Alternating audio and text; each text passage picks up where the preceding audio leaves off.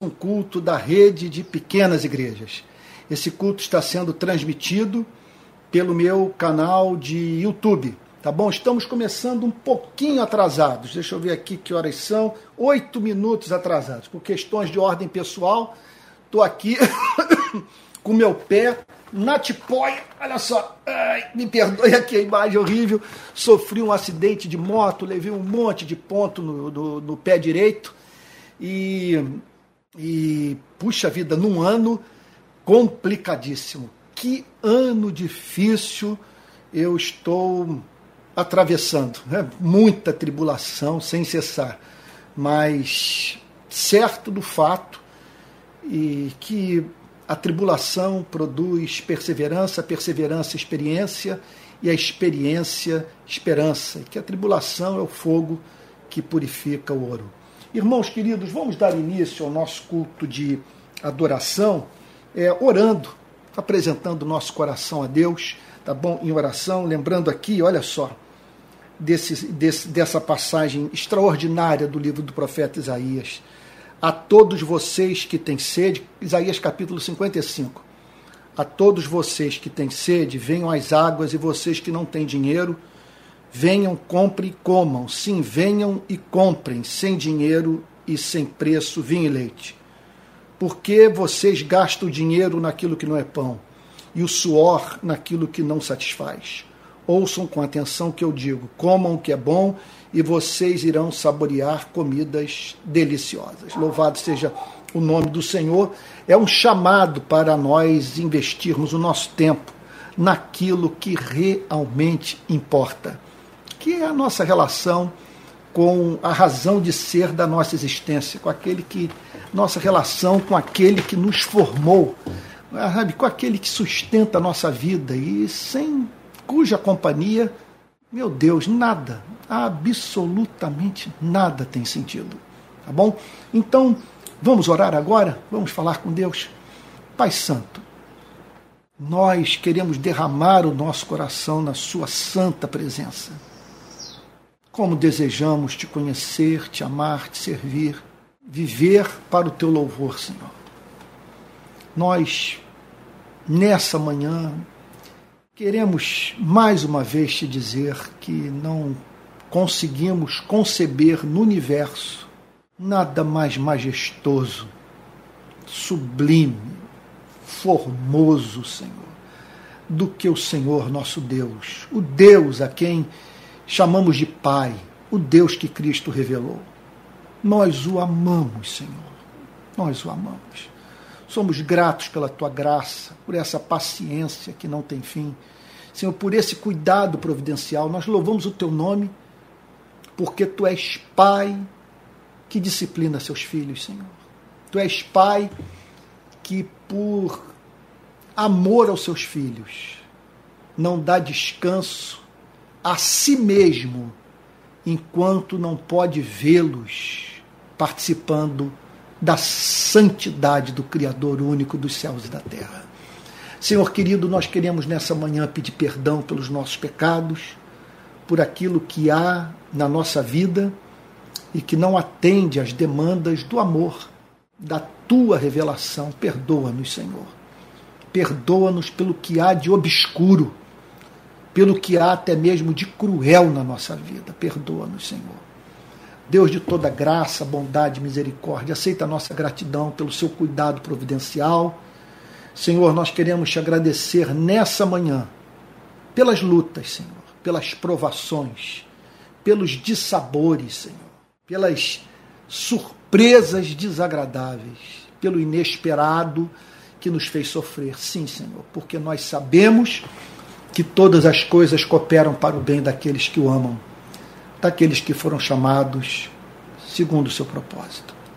Senhor querido, nós queremos pedir a Ti nessa manhã, pela intervenção do Seu Espírito no ato da exposição da Tua verdade. Senhor, Tu sabes que a pregação do Evangelho sem a unção do Espírito Santo faz mal às pessoas. Que não falte assistência do Espírito na vida do teu servo que hoje prega e na vida daqueles que haverão de ouvir a exposição da tua verdade. Senhor amado, sustenta os abatidos. Salva, Senhor, aqueles que se sentem tentados, Senhor. Compadece-te, Senhor, dos endividados, dos desempregados, Senhor, dos que estão enfrentando problemas sérios na família, no casamento, aqueles que estão lidando também com conflitos emocionais severos.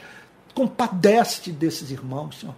Traz para a vida deles a palavra que reordena a mente, Senhor, que faz com que a nossa cabeça funcione de modo cristão, Senhor. Que as nossas percepções sejam as percepções, Senhor, mediadas pela tua verdade.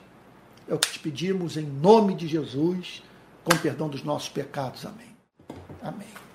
Irmãos queridos, eu vou pedir que todos abram a Bíblia no Evangelho de Mateus, capítulo 26.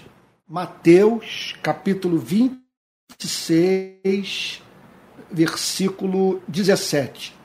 Eu estou passando nessas manhãs de domingo um pente fino em todas as passagens do Novo Testamento que apresentam as obras sobrenaturais do Senhor Jesus. E aqui há mais uma delas. Em Mateus, repito, capítulo 26, verso 17. Todo mundo achou? Olha só. No primeiro dia da festa dos pães sem fermento, os discípulos vieram a Jesus e lhe perguntaram: Onde quer que façamos os preparativos para que o Senhor possa comer a Páscoa? Era a chegada da Páscoa. E o Senhor Jesus é encontrado aqui preocupado em cumprir esse mandamento cerimonial do Antigo Testamento, que foi, veja só, é, tornado desnecessário a partir da morte, sepultamento, ressurreição e ascensão aos céus do nosso Senhor e Salvador Jesus Cristo. Contudo, como essa obra sacrificial ainda não havia sido levada a cabo, o Senhor Jesus é visto preocupado em cumprir essa lei mosaica, a observância da Páscoa, que representava a libertação dos filhos de Israel do cativeiro no Egito. Em dias nos quais o povo foi salvo, entre outras coisas, mediante aquele sinal do sangue nos umbrais das casas do povo hebreu. Onde houvesse aquela marca de sangue, ali haveria a manifestação da graça preservadora, dessa graça que separa o povo de Deus daqueles que não conhecem, não amam, não servem a Deus. Então a Páscoa era uma festa é, com um profundo significado soteriológico, porque ela apontava para aquele sangue que haveria um dia de ser derramado, visando a redenção dos seres humanos, e que simbolicamente foi aplicado nos umbrais das portas das casas do povo de Israel.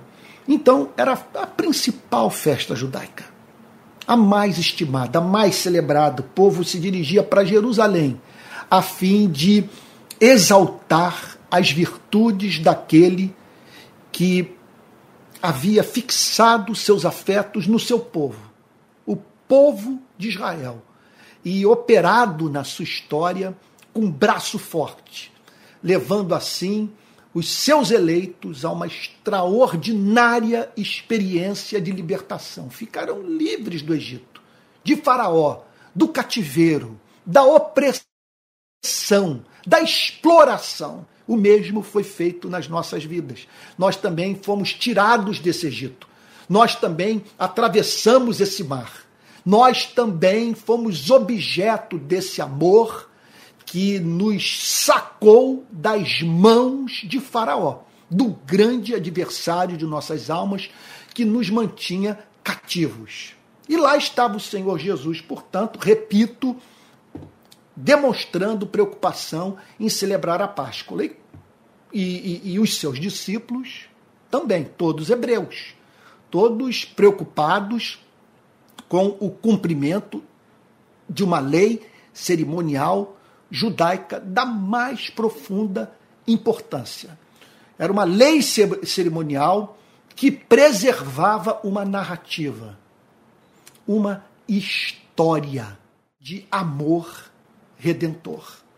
Era uma, eram dias de pregação, dias em que a memória do povo hebreu era refrescada em razão desse, desse, dessa convocação é, é, feita por Deus, é, a fim de que o seu povo fosse remetido para aquele passado no qual Deus evidenciou de modo histórico, ou seja, no tempo e no espaço, o seu amor por Israel.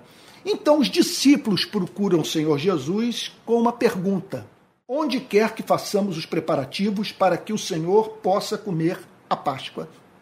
Eles estavam fora de casa. Eles não se encontravam no norte do país, nas cercanias do Mar da Galileia. O Senhor Jesus não estava nas cercanias da sua casa. Então, eles encontravam-se peregrinando por causa da Páscoa, estavam é, é, em, em, em Jerusalém, e aí essa pergunta natural é feita pelos discípulos: onde quer que façamos os preparativos para que o Senhor possa comer a Páscoa? Onde o Senhor quer realizar essa Páscoa? Celebrar essa Páscoa conosco? A pergunta é feita ao Senhor Jesus. E aí aparece aqui uma obra sobrenatural. Por isso que eu não quis passar por cima dessa passagem. E ele lhes respondeu: Vão até a cidade e procurem certo homem. Então, o Senhor Jesus os orienta a se dirigirem, acredito, provavelmente aqui Jerusalém, né? Eles vão para Jerusalém e ali, pela determinação de Deus, pela ação providencial da graça divina, é, eles haveriam de encontrar uma pessoa que livremente graciosamente, alegremente, certamente, é, haveria de oferecer a sua residência para que o Senhor Jesus celebrasse a sua última Páscoa com seus discípulos. Na verdade, a última Páscoa da, do, da administração do pacto da graça antes da morte de Cristo antes do seu sacrifício. Então, o texto declara que o Senhor Jesus lhes respondeu: vão até a cidade e procurem certo homem. Eles haveriam de encontrar uma pessoa. O Espírito Santo os orientaria a achar esse que haveria, repito, de oferecer sua casa para o Senhor Jesus e para os seus discípulos. Isso porque onde Deus guia, ele providencia. É a grande máxima do movimento missionário. Então, que você fique certo disso. Deus o está chamando para o cumprimento de uma tarefa. Essa tarefa se lhe afigura como acima das suas forças. Você teme não encontrar recursos para cumpri-la, mas aqui está, nessa narrativa bíblica, a promessa feita por Deus para você e para mim.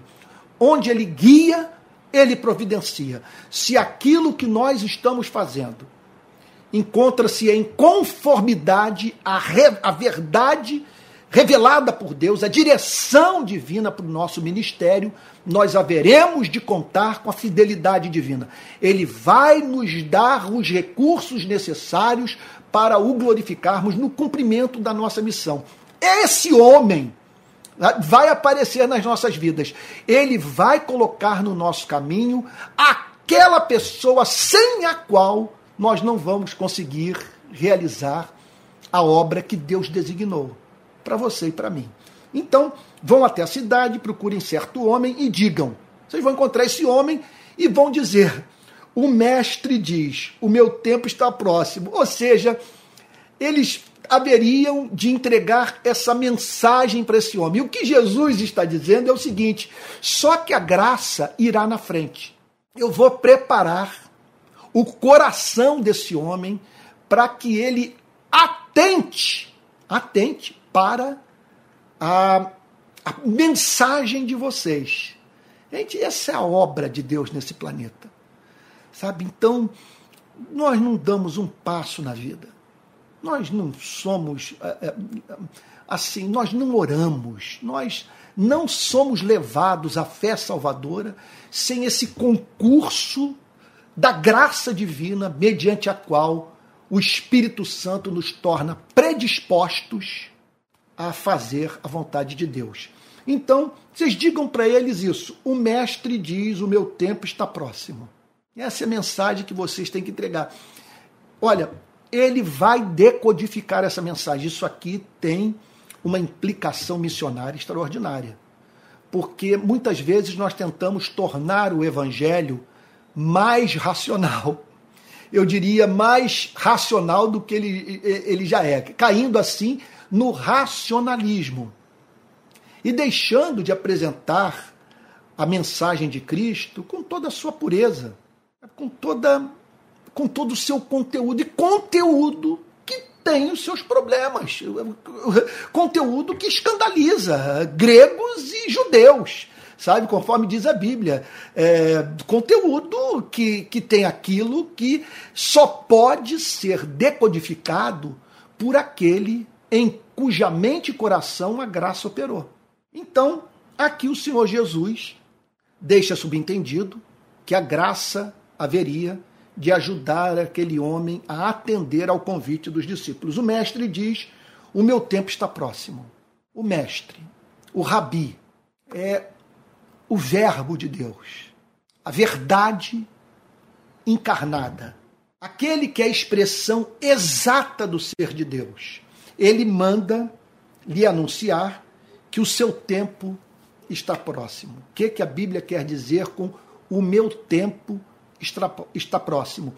Que o grande propósito da vida, da vinda, perdão, do Senhor Jesus a esse planeta estava para se cumprir, que era a sua morte sacrificial. Olha, pregador que nega a morte vicária substitutiva, propiciatória do nosso Senhor e Salvador Jesus Cristo é falso profeta. Quem apresenta Cristo como um exemplo a ser seguido a fim de que o ser humano seja salvo, mente. Quem afirma que nós somos salvos pela vida de Cristo e não pela morte de Cristo, está apresentando uma meia verdade nós somos salvos pelo sangue que foi derramado naquela cruz. Da mesma maneira que era elemento central da, da, da, da, da lei cerimonial referente à Páscoa, o sacrifício do cordeiro era elemento central da obra de Cristo nesse planeta, a sua morte sacrificial. Então ele diz o seguinte: o meu tempo está próximo o Pai decretou que essa seja a minha última Páscoa e que dentro de poucos dias eu seja morto, a fim de que ele possa oferecer aos seres humanos um perdão justo. O que significa oferecer um perdão justo? Veja, Deus quer perdoar, mas o perdão é um problema para Deus. Porque o perdão é um problema para Deus porque esse é o planeta dos campos de concentração de Birkenau, de Auschwitz, de Dachau. Estou falando aqui daqueles que eu já pude conhecer, que me causaram espanto, consternação, horror. Ah, esse é o planeta da Primeira e da Segunda Guerra Mundial. Esse é o planeta do Vietnã, planeta de Ruanda. Sabe? Quer dizer, é o planeta da exploração, da mentira, do ódio, da indiferença. A questão é essa: como que Deus pode manter comunhão com seres que tão gravemente pecaram? E veja que não é a gravidade do pecado que torna o pecado pecado. É, nesse sentido, nós podemos dizer que não há uma hierarquia de valores morais nas Sagradas Escrituras. É claro que existe uma, que alguns pecados são mais odiosos do que outros. Mas do ponto de vista, do ponto de vista da transgressão, do ponto de vista do desrespeito, da falta de zelo pelo bom nome de, de Deus, pecados considerados não tão graves não deixam de ser considerados como tais aos olhos de Deus, porque é uma transgressão da vontade soberana de um ser doce, amável, misericordioso, que nos criou, que nos sustenta e que não pede idiotices de nós. O que ele pede de nós é aquilo que faz sentido. Então, o meu tempo está próximo. Como que Deus pode manter comunhão com seres que pecaram contra o seu Criador? Viraram as costas é, é, para o Rei do Universo, mediante a morte sacrificial de Cristo. Era necessário que Deus emitisse essa nota para o universo. Onde quer que tenha vida inteligente no cosmos, haverá de ser anunciado que Deus abomina o pecado. E que o pecado, do ponto de vista da relação de Deus com os seres humanos, foi algo tão grave que demandou a encarnação do seu único filho, a fim de que Deus pudesse oferecer o perdão sem negociar o seu caráter. Então, o tempo está próximo. Nós nos encontramos aqui perante o que de mais importante ocorreu na história da humanidade. Quando ele fala sobre o tempo está próximo, ele está falando do acontecimento mais extraordinário da história da humanidade: a morte do Filho de Deus. O, tempo, o meu tempo está próximo. É em sua casa que celebrarei a Páscoa com os meus discípulos. Então, esse era o recado que os discípulos tinham que passar para aquele homem que haveriam de encontrar em Jerusalém. Digam para ele que o tempo está próximo e que essa é minha última Páscoa. E que eu quero conceder a ele a honra de usar de uma propriedade sua para celebrar a última Páscoa. É uma declaração extraordinária. Ela mostra como que nós podemos honrar a Deus com os nossos dons, talentos, com as nossas posses. Na verdade, assim nós deveríamos viver. Tudo aquilo que nos chega às mãos deveria ser devolvido a Deus como instrumentos ou instrumento da promoção do seu reino, da sua vontade, através da nossa vida e, da, e daquilo que nós possuímos. E, ao mesmo tempo, essa é uma passagem que relativiza o conceito de propriedade privada. Porque o Senhor Jesus vira-se para ele soberanamente e diz: É em sua casa que celebrarei a Páscoa com os meus discípulos. Ele não pede licença. Ele simplesmente diz para que os discípulos anunciassem aquele homem a intenção de do Filho de Deus de celebrar a Páscoa em sua casa. Então, que privilégio aquele homem teve de usar de uma propriedade sua para acolher Cristo e a sua igreja. Que Deus nos conceda graça para lidarmos assim com tudo que temos, com tudo aquilo que, pelo seu amor infinito, Ele permitiu que chegasse às nossas mãos. Que nós olhemos para tudo, sabe, de modo a, a divisarmos naquilo que a graça de Deus nos permitiu ter meios de promoção do reino de Cristo nesse planeta. Nesse sentido, repito, o Evangelho relativiza o conceito de propriedade privada. Nós não somos donos de nada, somos apenas administradores dos recursos que graciosamente Deus permitiu que nos chegassem às mãos. Então, observe em que consiste o grande privilégio da vida humana. Não é em você ter posses. Eu diria o seguinte: que, que a graça de Deus na vida do proprietário do cenáculo onde foi celebrada a Páscoa não conseguiu em ele ser proprietário daquele cenáculo em Jerusalém. A grande bênção foi poder ele usar o cenáculo para o cumprimento da vontade de Deus, para servir a Jesus. Então, de que vale você se tornar dono do ouro e da prata se aquilo que você possui não tem nenhuma finalidade, vamos assim dizer, redentora, transformadora, sabe? Emancipadora da vida humana, promotora da vontade de Deus. Você está entendendo o ponto? Deus abençoou aquele homem de duas formas. Primeiro, lhe deu graça para ele ser proprietário de uma casa em Jerusalém. Mas, em segundo lugar, lhe concedeu a graça suprema de usar daquela propriedade para o cumprimento da vontade de Deus. E é isso que nós queremos pedir, e nós devemos pedir, Senhor, eu não quero ouro e prata. Sabe, eu não quero apenas que o Senhor atenda às minhas demandas pessoais. O que eu quero é que essa riqueza compartilhada pela sua graça lhe seja devolvida por mim. O que eu tiver que usufruir dela para o atendimento das minhas necessidades pessoais, sabe? Assim eu farei com ações de graças, mas eu não quero que isso, quer dizer, que minha relação com as minhas posses se resuma a isso. Eu não quero apenas que elas me sirvam. Eu quero que através delas eu possa servir ao Senhor.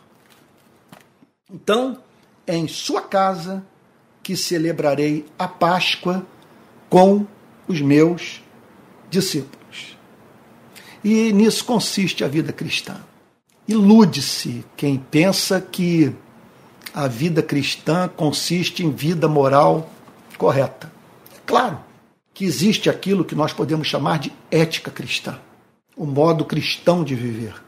Isso tem consequências para as nossas relações com o Estado, com o trabalho, com a família. É claro que há uma ética cristã para todas as áreas da nossa vida.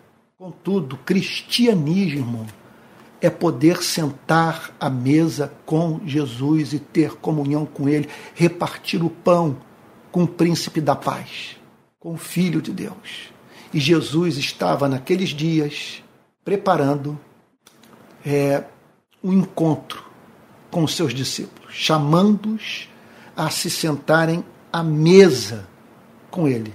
E isso na presença de Deus. Olha, eu tenho para mim que não há nada em que nós mais deveríamos investir as nossas vidas do que na veja só na promoção desses encontros com as pessoas que nós mais amamos, sentados à mesa com elas, repartindo o pão e, se sua consciência o permitir, tomando um bom vinho, conforme o Senhor Jesus fazia. Deixa eu abrir um parênteses aqui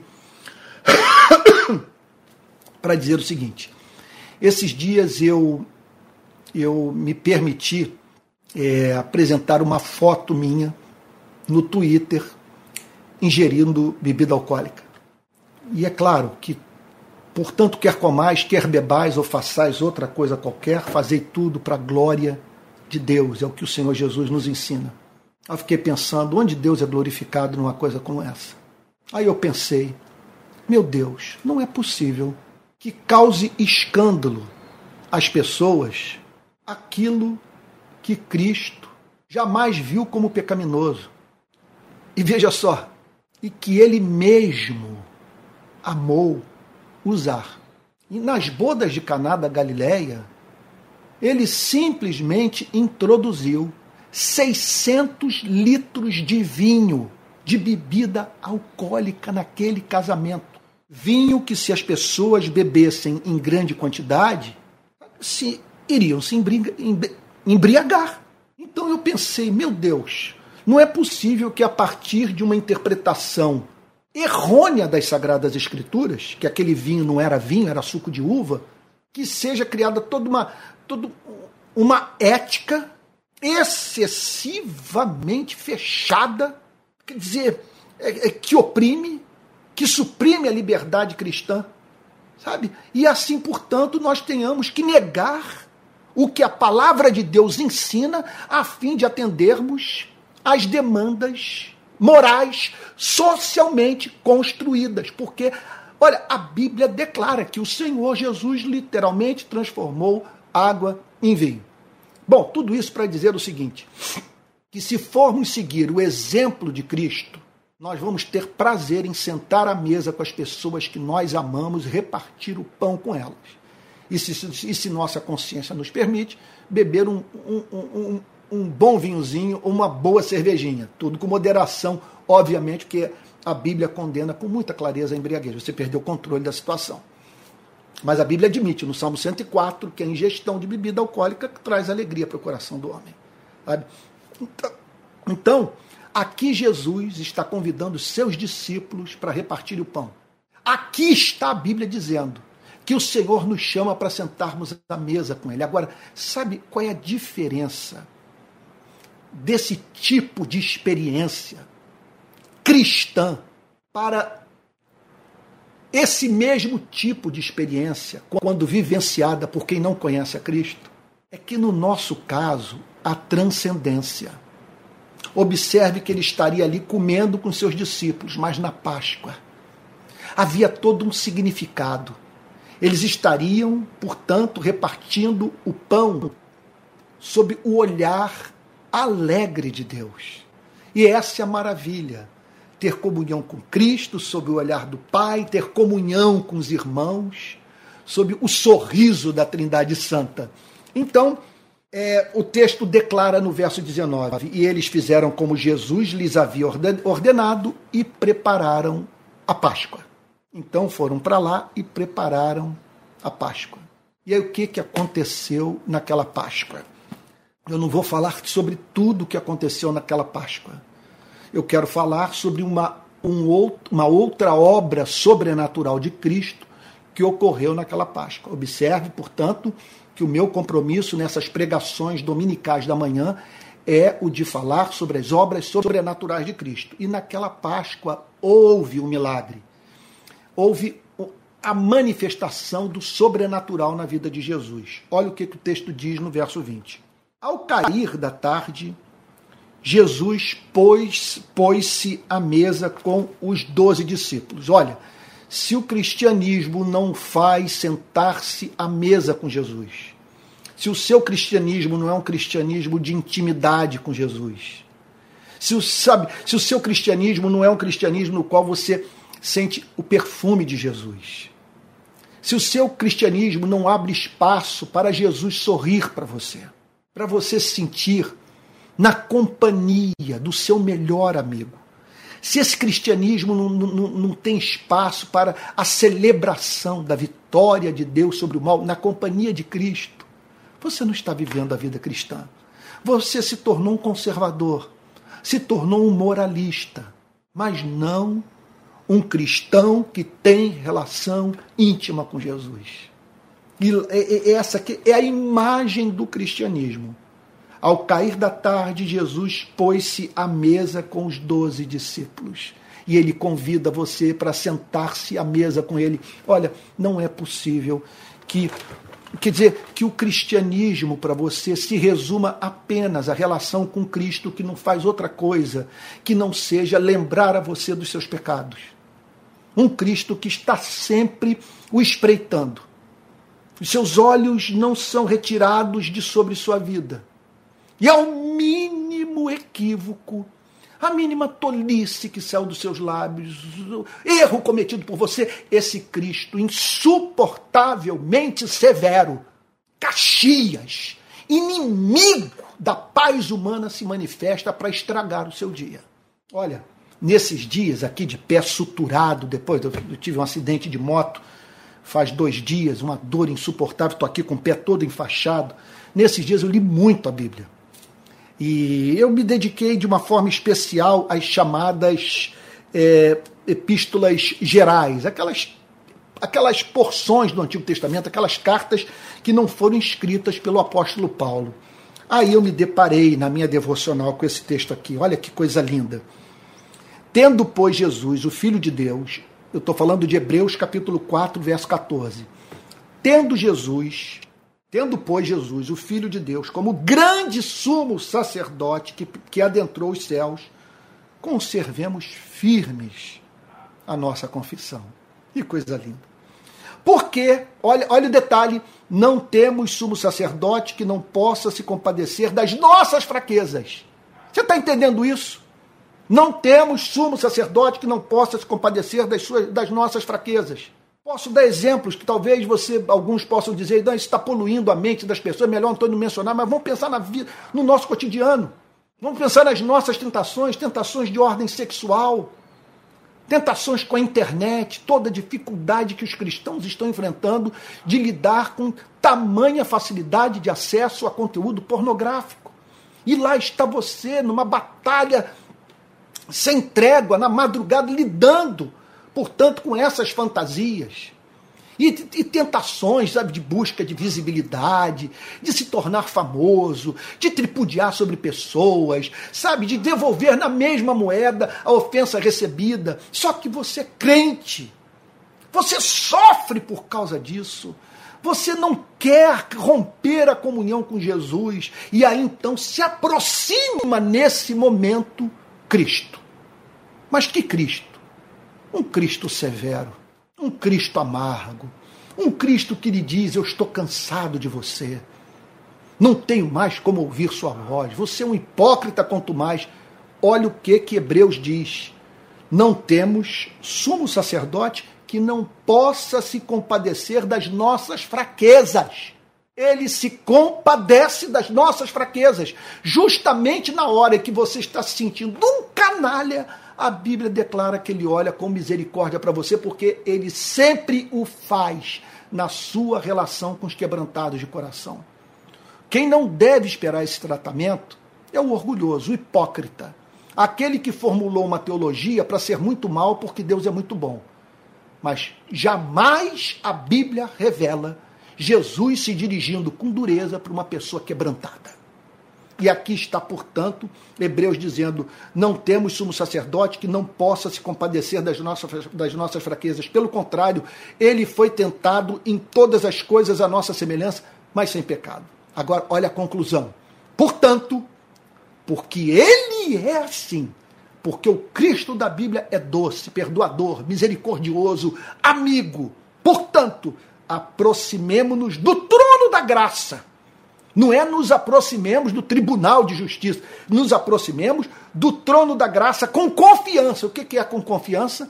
Com a certeza de que nossa oração vai ser ouvida, que seremos acolhidos, a fim de recebermos misericórdia e encontrarmos graça para socorro, graça para ajuda em momento oportuno.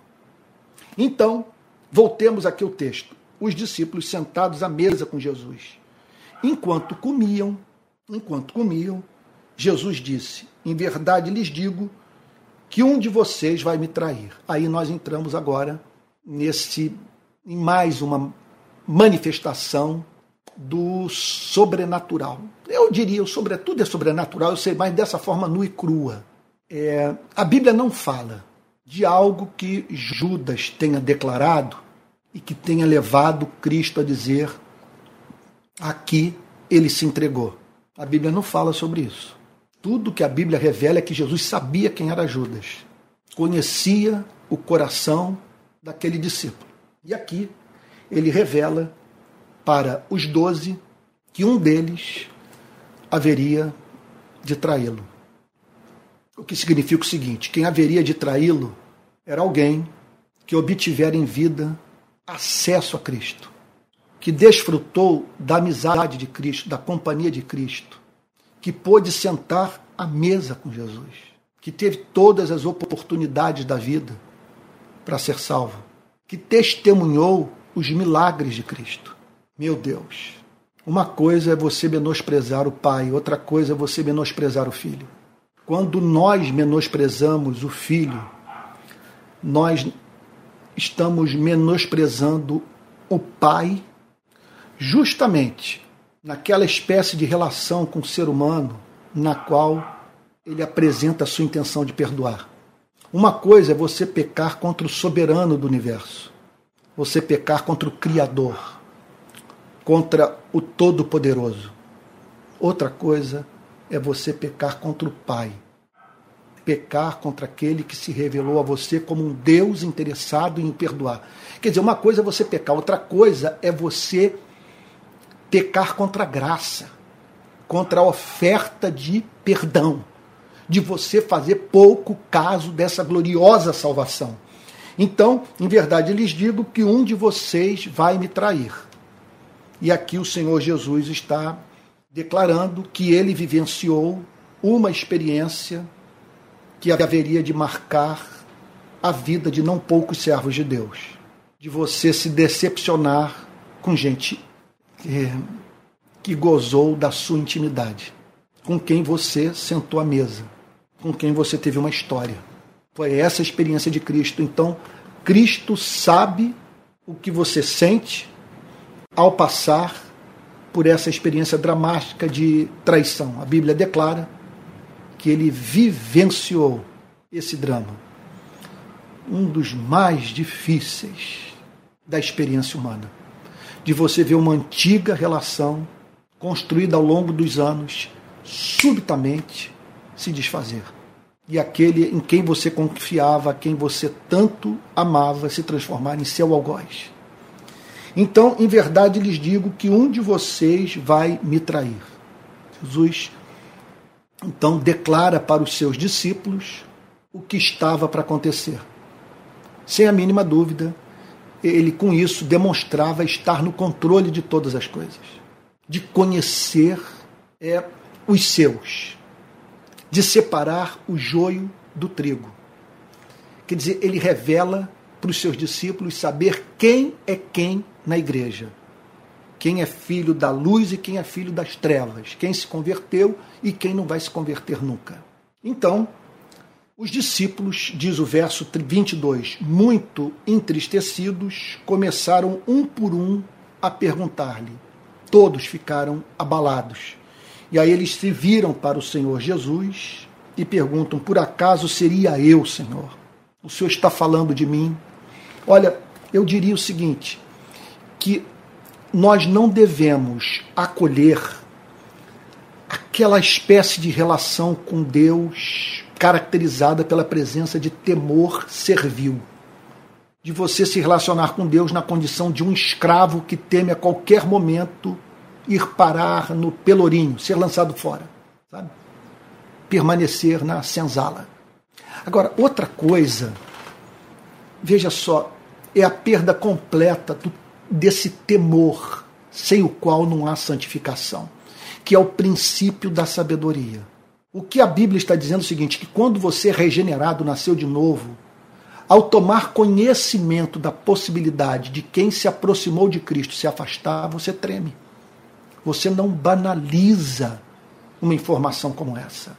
Ainda que você não creia na, na possibilidade do crente perder a, salva, a sua salvação, que é o que eu acredito, você, ao tomar conhecimento de pessoas que participaram da ceia, se familiarizaram com a Bíblia, assumiram postos de liderança na igreja, mas que se afastaram, você tem o seu coração tomado de temor. Você submete sua vida a um autoexame. Você faz uma pergunta como essa. A Bíblia não condena a pergunta feita pelos discípulos. Eles sabiam que o Senhor Jesus os amava. Agora, eles não estavam absolutamente certos de o amor que tinham por Cristo prevalecer em toda e qualquer circunstância. Então, eles ouvem aquela declaração do Senhor Jesus e perguntam: será que ele está falando ao meu respeito? Será que a parábola do semeador é a descrição da minha vida, minha conversão é temporária? Será que eu estou a qualquer momento para me afastar dele e me transformar em inimigo do Filho de Deus? Então a pergunta é feita: por acaso seria eu, Senhor? E aí o Senhor Jesus responde: o que comigo põe a mão no prato, esse vai me trair. Então veja, uma coisa é você pecar contra Deus, outra coisa é você pecar após ter contra Deus, após ter tomado assento na mesa de Cristo. Você está entendendo o ponto? O que comigo põe a mão no prato, esse vai me trair. Significa o seguinte: o que comigo põe no prato? O que comigo está literalmente repartindo pão. O, aquele ao qual eu dei acesso ao, ao privilégio de ter a minha companhia mais íntima. Aquele que é meu amigo aquele que beija o meu rosto. O que comigo põe a mão no prato, esse vai me trair. O que ele está dizendo é o seguinte: quem vai me trair é quem não tinha motivo para fazê-lo. É quem me conheceu, quem sabe quem eu sou, quem recebeu da minha parte amor. Quem vai me trair é aquele em cuja vida houve investimento, teve acesso a oportunidades raras de redenção então o que põe comigo, o que comigo põe a mão no prato, esse vai me trair. O filho do homem vai, como está escrito a seu respeito.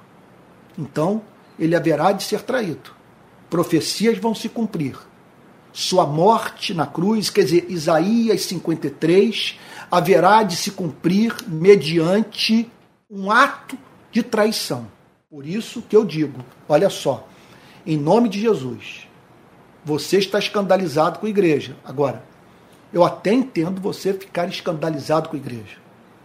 De você ter dificuldade, eu entendo, você ter dificuldade de participar de culto em certas igrejas.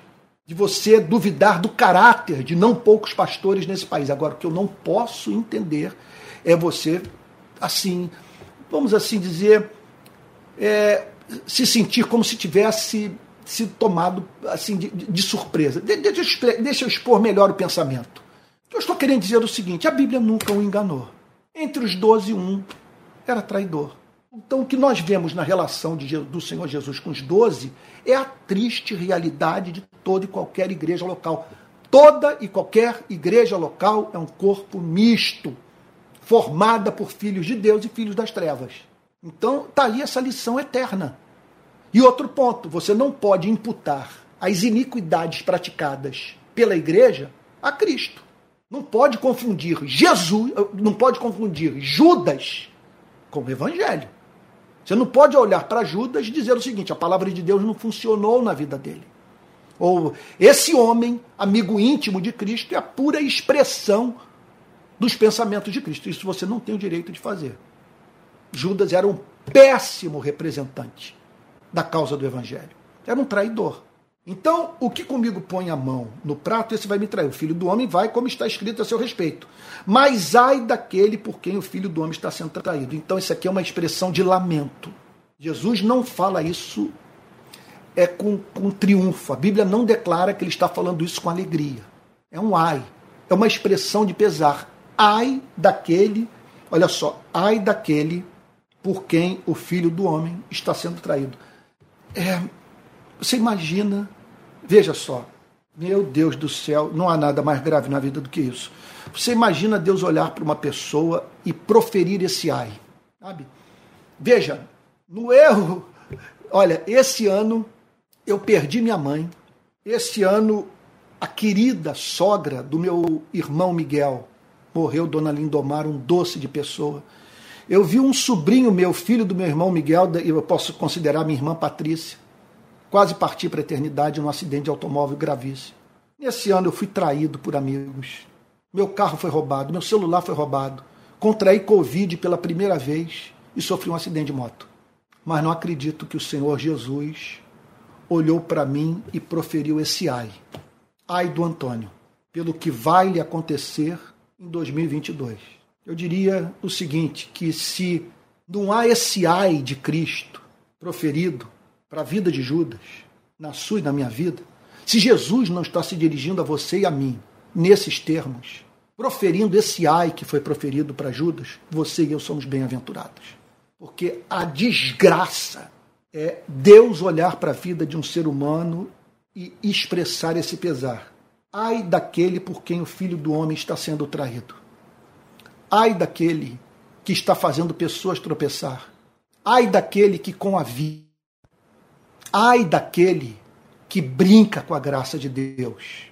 Ai daquele que está fazendo pessoas odiarem a igreja em razão do que ensina, em razão da forma como se comporta.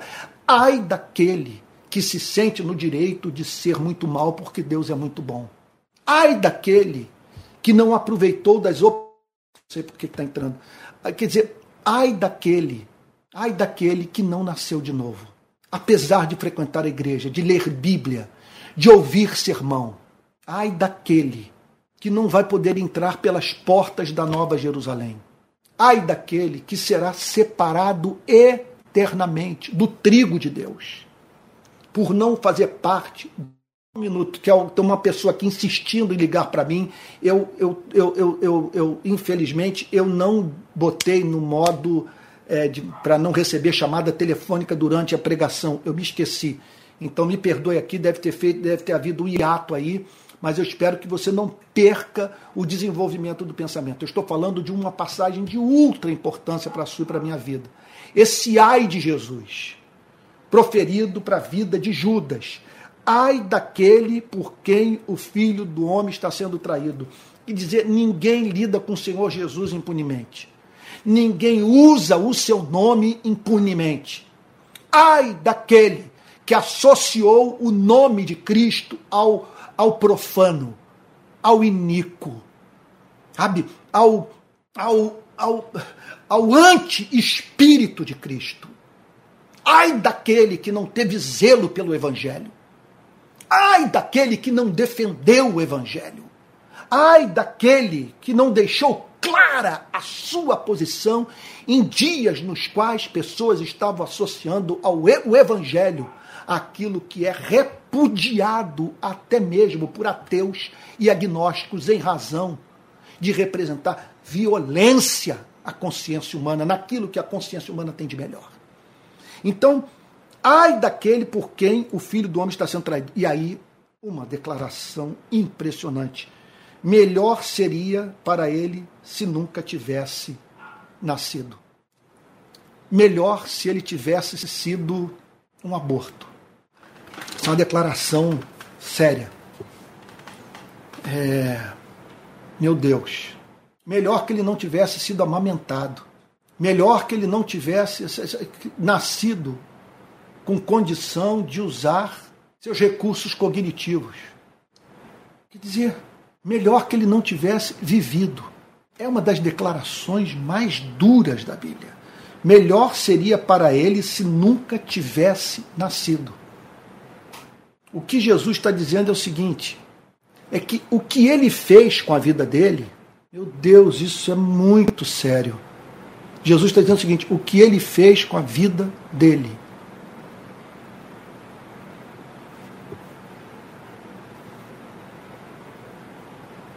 Tornou a sua existência eternamente marcada. o que ele fez para a vida, com a vida dele.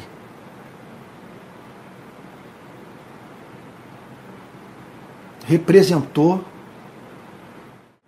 quer dizer, um atentado contra tudo que é belo, tudo que é justo, tudo que é santo. Quer dizer, quer dizer, melhor do que, veja só, melhor do que não ter tido oportunidade de viver é você ter, é, é você ter tido uma vida longa, mas que não foi boa. Melhor do que não ter tido a oportunidade de viver. Sabe? Quer dizer, é, é pior do que você não ter tido a oportunidade de viver. Espero que eu esteja sendo claro no pensamento, porque é tudo tão sério que eu estou aqui pensando uma série de coisas interessantes, que vem um monte de pensamento na cabeça, e aí eu fico com dificuldade de saber que linha tomar. Então, às vezes eu estou falando sobre uma coisa e estou pensando sobre outra. Tá? Porque está me vindo agora, enquanto eu falo, eu fico lembrando da crise de meningite que houve no Brasil em 1974. Em 1974 eu tinha 12 anos. Houve muitas mortes no Brasil, não me lembro quantas, de pessoas vitimadas pela meningite. Havia na escola em que eu estudava um rapaz que tinha, era até semelhante a mim na, na aparência.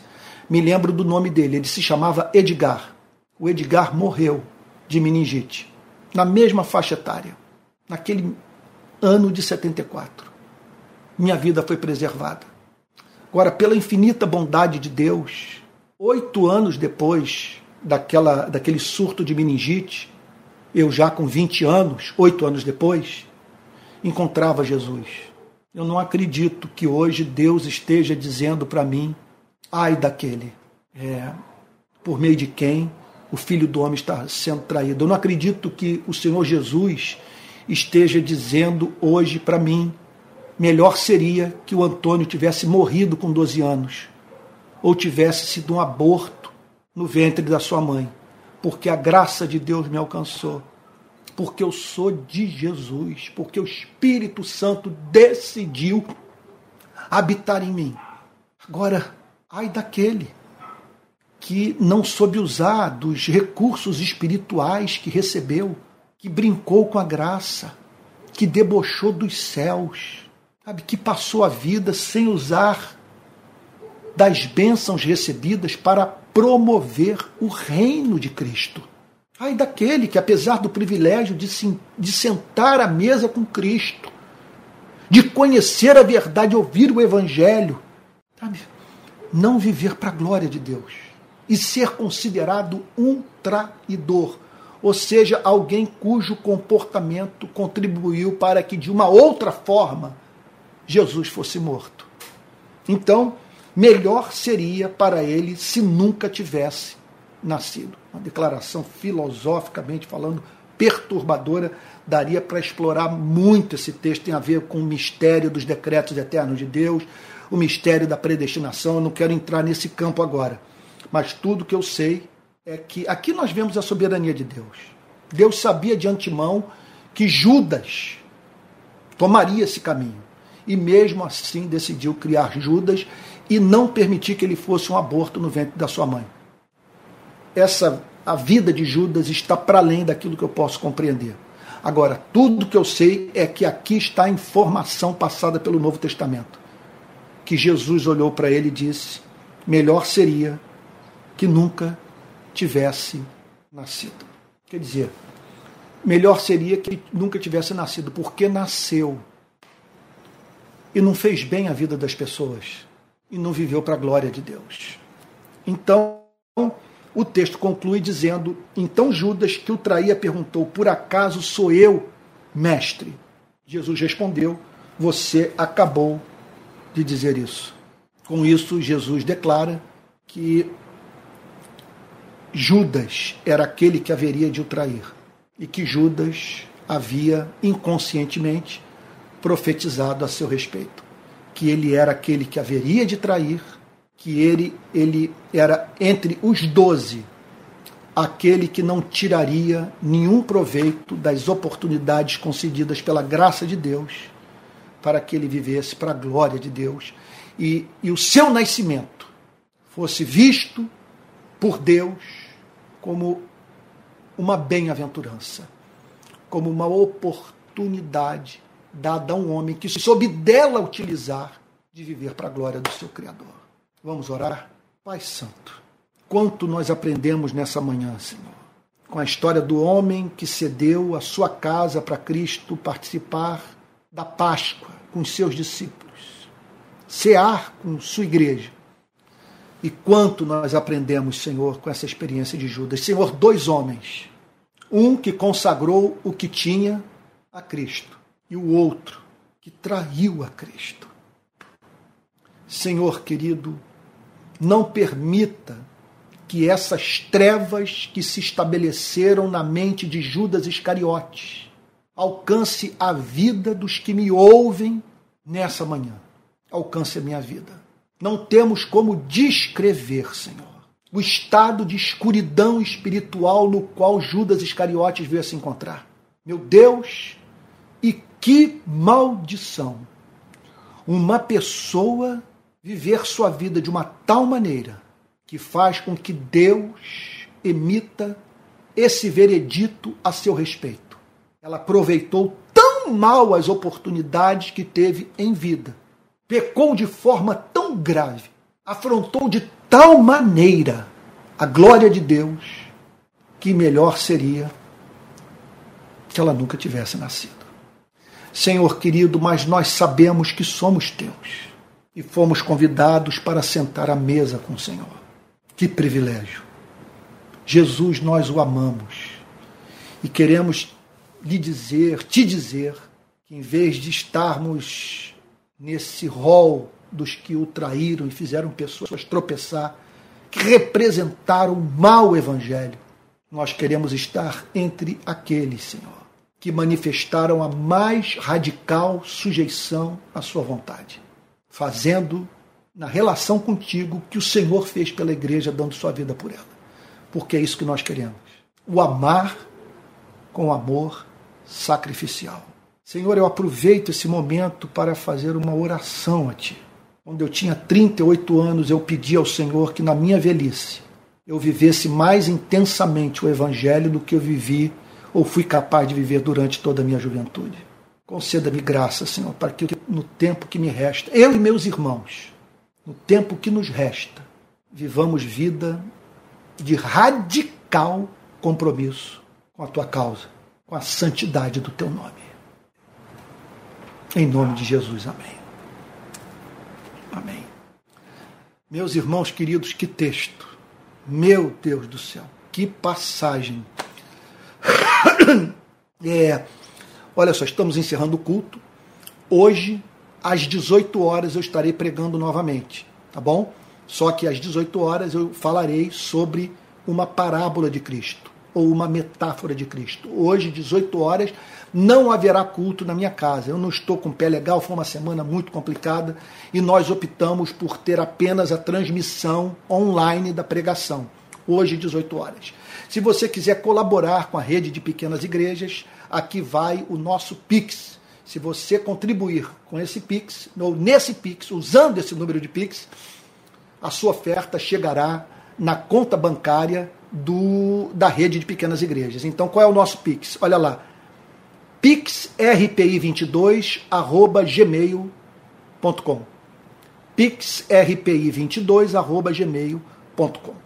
Daqui a pouco eu vou apresentar uma série de sites para que você é, é, possa ter acesso a cursos que nós estamos oferecendo. Olha, vai começar agora a turma número 2 da Escola de Discípulos um curso de um ano que dia 13 será o lançamento desse curso, 13 de dezembro. Eu peço que você se inscreva na nossa escola de discípulos para a nova turma. É, tem o curso sobre cristianismo e política que está, vai estar à sua disposição. Daqui a pouco eu vou disponibilizar o link para você, tá bom? Tem o curso da escola de discípulos também, que essas inscrições já estão abertas, que é o da turma anterior.